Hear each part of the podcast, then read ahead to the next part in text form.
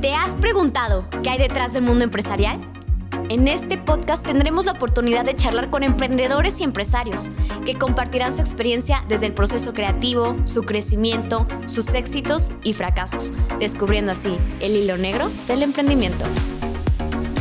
Te invitamos a conocer la historia de estas grandes personalidades que han dejado huella en el camino, pero sobre todo que mueven mentes, corazones e inspiran para ser mejor cada día. Soy Paulina Loza, acompáñame a vivir esta experiencia. Hola a todos y bienvenidos a un nuevo capítulo del podcast de Hack 7. Hoy tengo el gusto de compartir con unas invitadas que la verdad es que estoy muy emocionada por tenerlas aquí, tan jóvenes, tan chicas y con estas ganas de emprender, pero sobre todo lo que se me hace muy interesante es este emprendimiento familiar del que vienen a hablarnos. Les doy la bienvenida. Adriana, Ana Laura, ¿cómo se sienten de acompañarnos? Qué gusto tenerlas aquí. Muy emocionadas por este capítulo y sobre todo porque les podemos platicar un poco más sobre nuestro emprendimiento familiar que no tiene mucho, pero queremos platicarles cómo fue que inició y cómo es que cuatro hermanos decidieron hacer este nuevo proyecto. Este proyecto es nuestro bebé que ha ido creciendo en este año de pandemia, que nos emociona poder transmitir un poquito de lo que hemos aprendido y de los errores que también a lo mejor pudimos haber pasado. Y pues sobre todo eso, que nos conozcamos, conozcamos también un poquito más.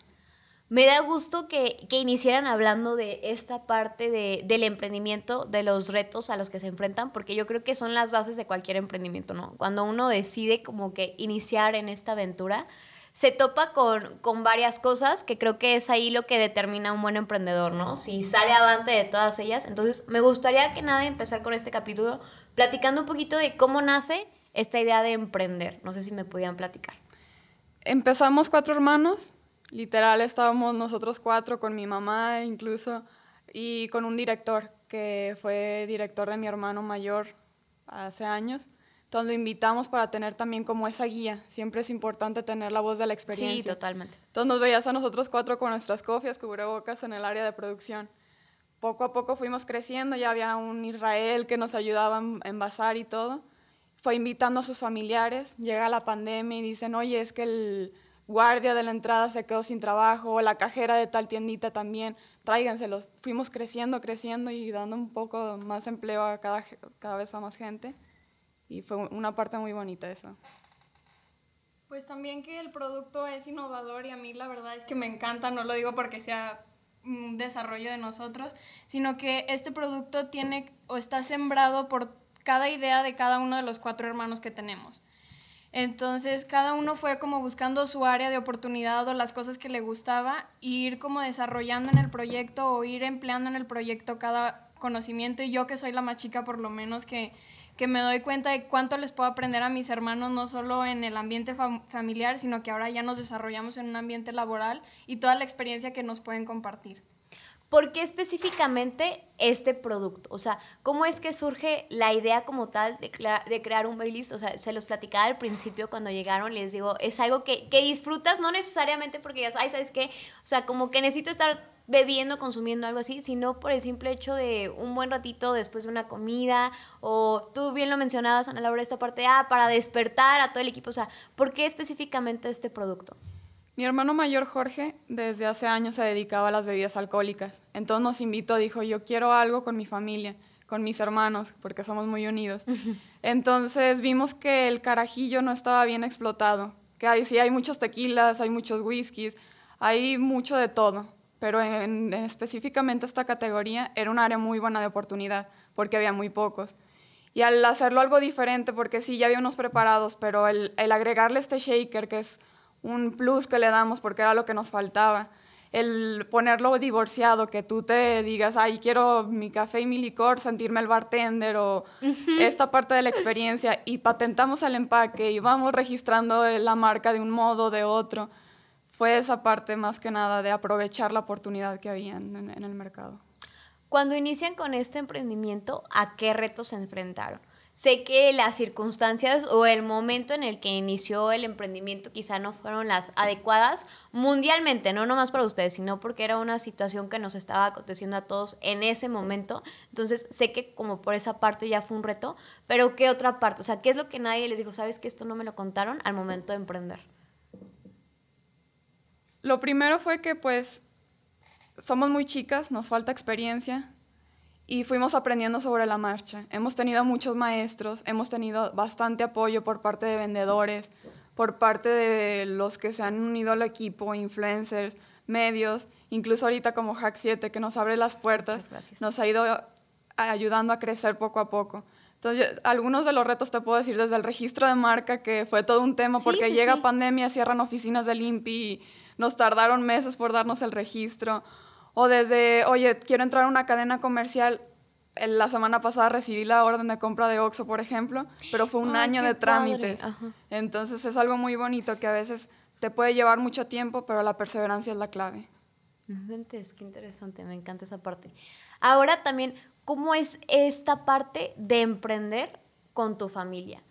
Creo que también, y lo he escuchado aquí varias veces con varios invitados. O sea, estamos conocidos que los mexicanos somos como muy esa parte de emprender con nuestra familia, ¿no? O sea, somos más las empresas familiares, pero cómo se vive la experiencia al momento de emprender con tus hermanos. O sea, me comentaban esta parte que somos súper unidos, pero también me imagino que a veces esa unión también como que hay ciertas peleas. O sea, ¿cómo también separas esta parte de que, oye, sí, eres mi hermano, pero pues también eres mi socio, ¿no? ¿Cómo lo logran? Y más porque, por lo mismo que mencionan de que están chicos, ¿cómo es esa parte? Yo siempre digo que si no se pelean, no son hermanos. Entonces, claro que ha sido un reto completamente diferente porque además de que sí tenemos la confianza de decir, a mí algo que me ha gustado mucho es como decir, te estás equivocando en esto, pero por ejemplo yo en, en algunas de mis áreas decir que mis hermanos me han ayudado a decir, estás equivocada, pero te voy a ayudar a, a, resarcir ese error y decir cómo, cómo hacer las cosas bien.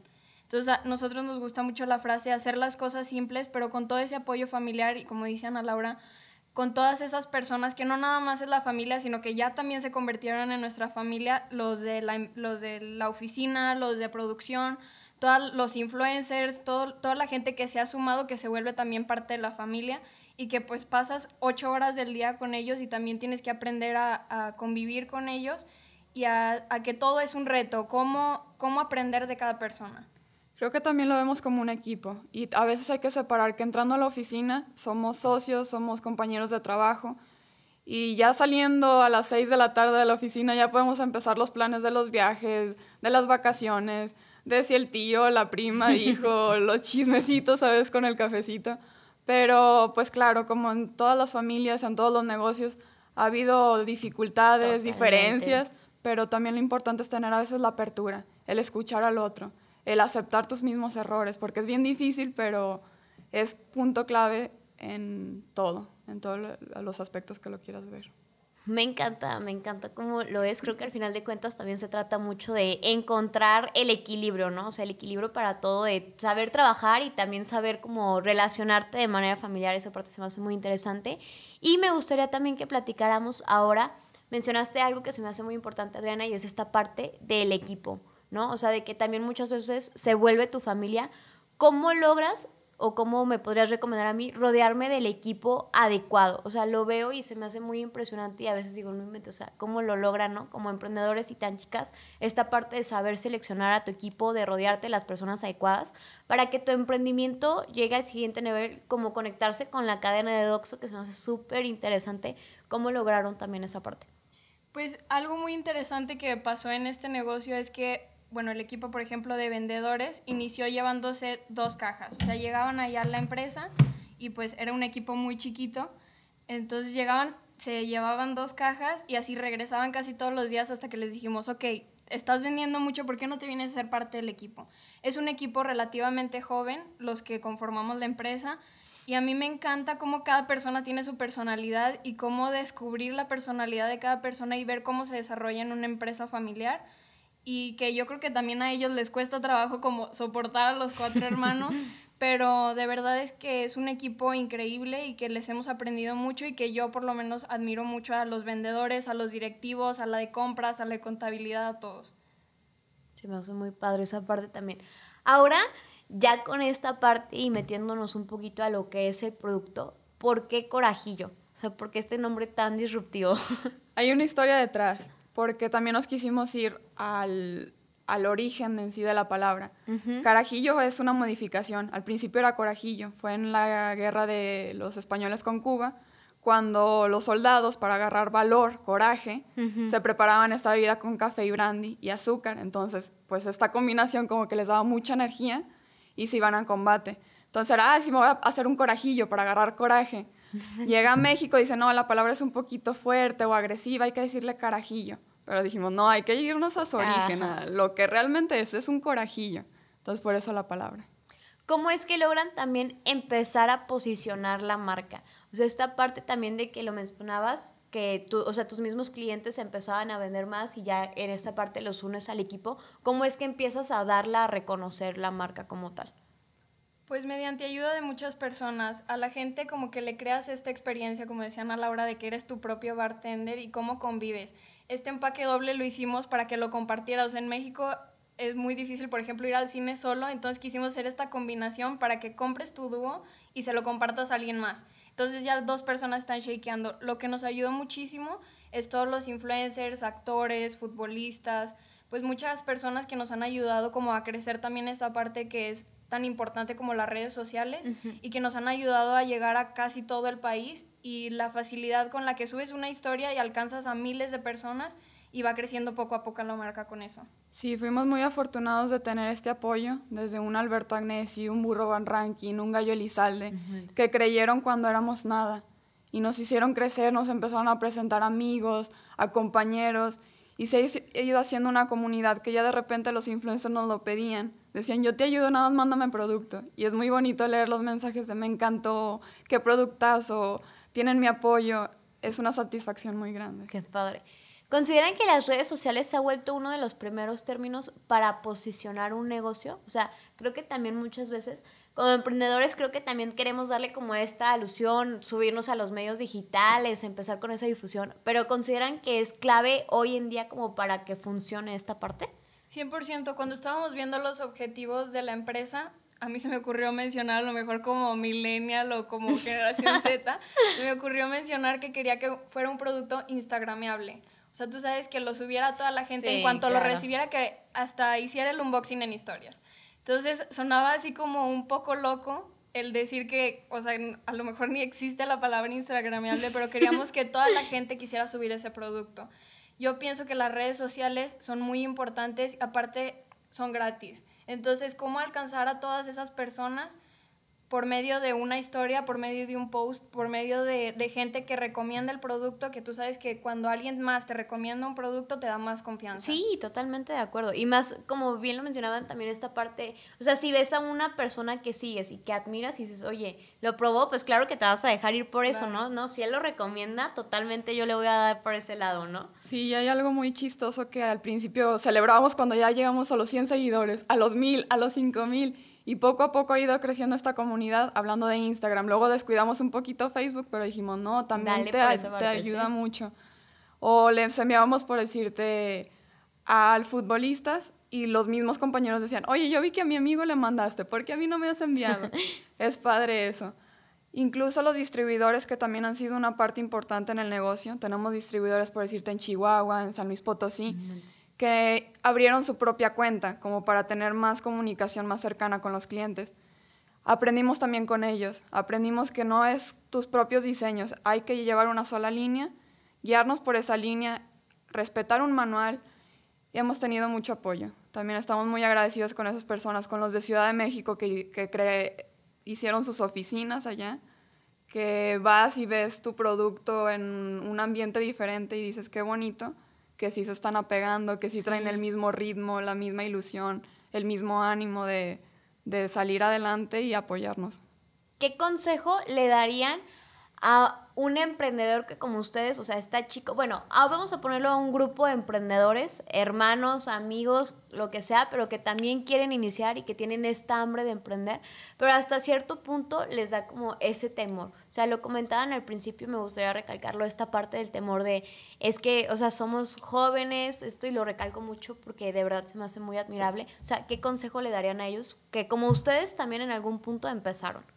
Que se animen, que pidan favores. A veces somos muy penosos nosotros que, por ejemplo, venimos de San Juan de los Lagos y decíamos, ay, no, qué vergüenza pedirle a fulanita que me presente a la directora de Gomar, por ejemplo, o a pedirle que me presenten a la compradora de Vinoteca. pero no, anímense, aprendan de los errores.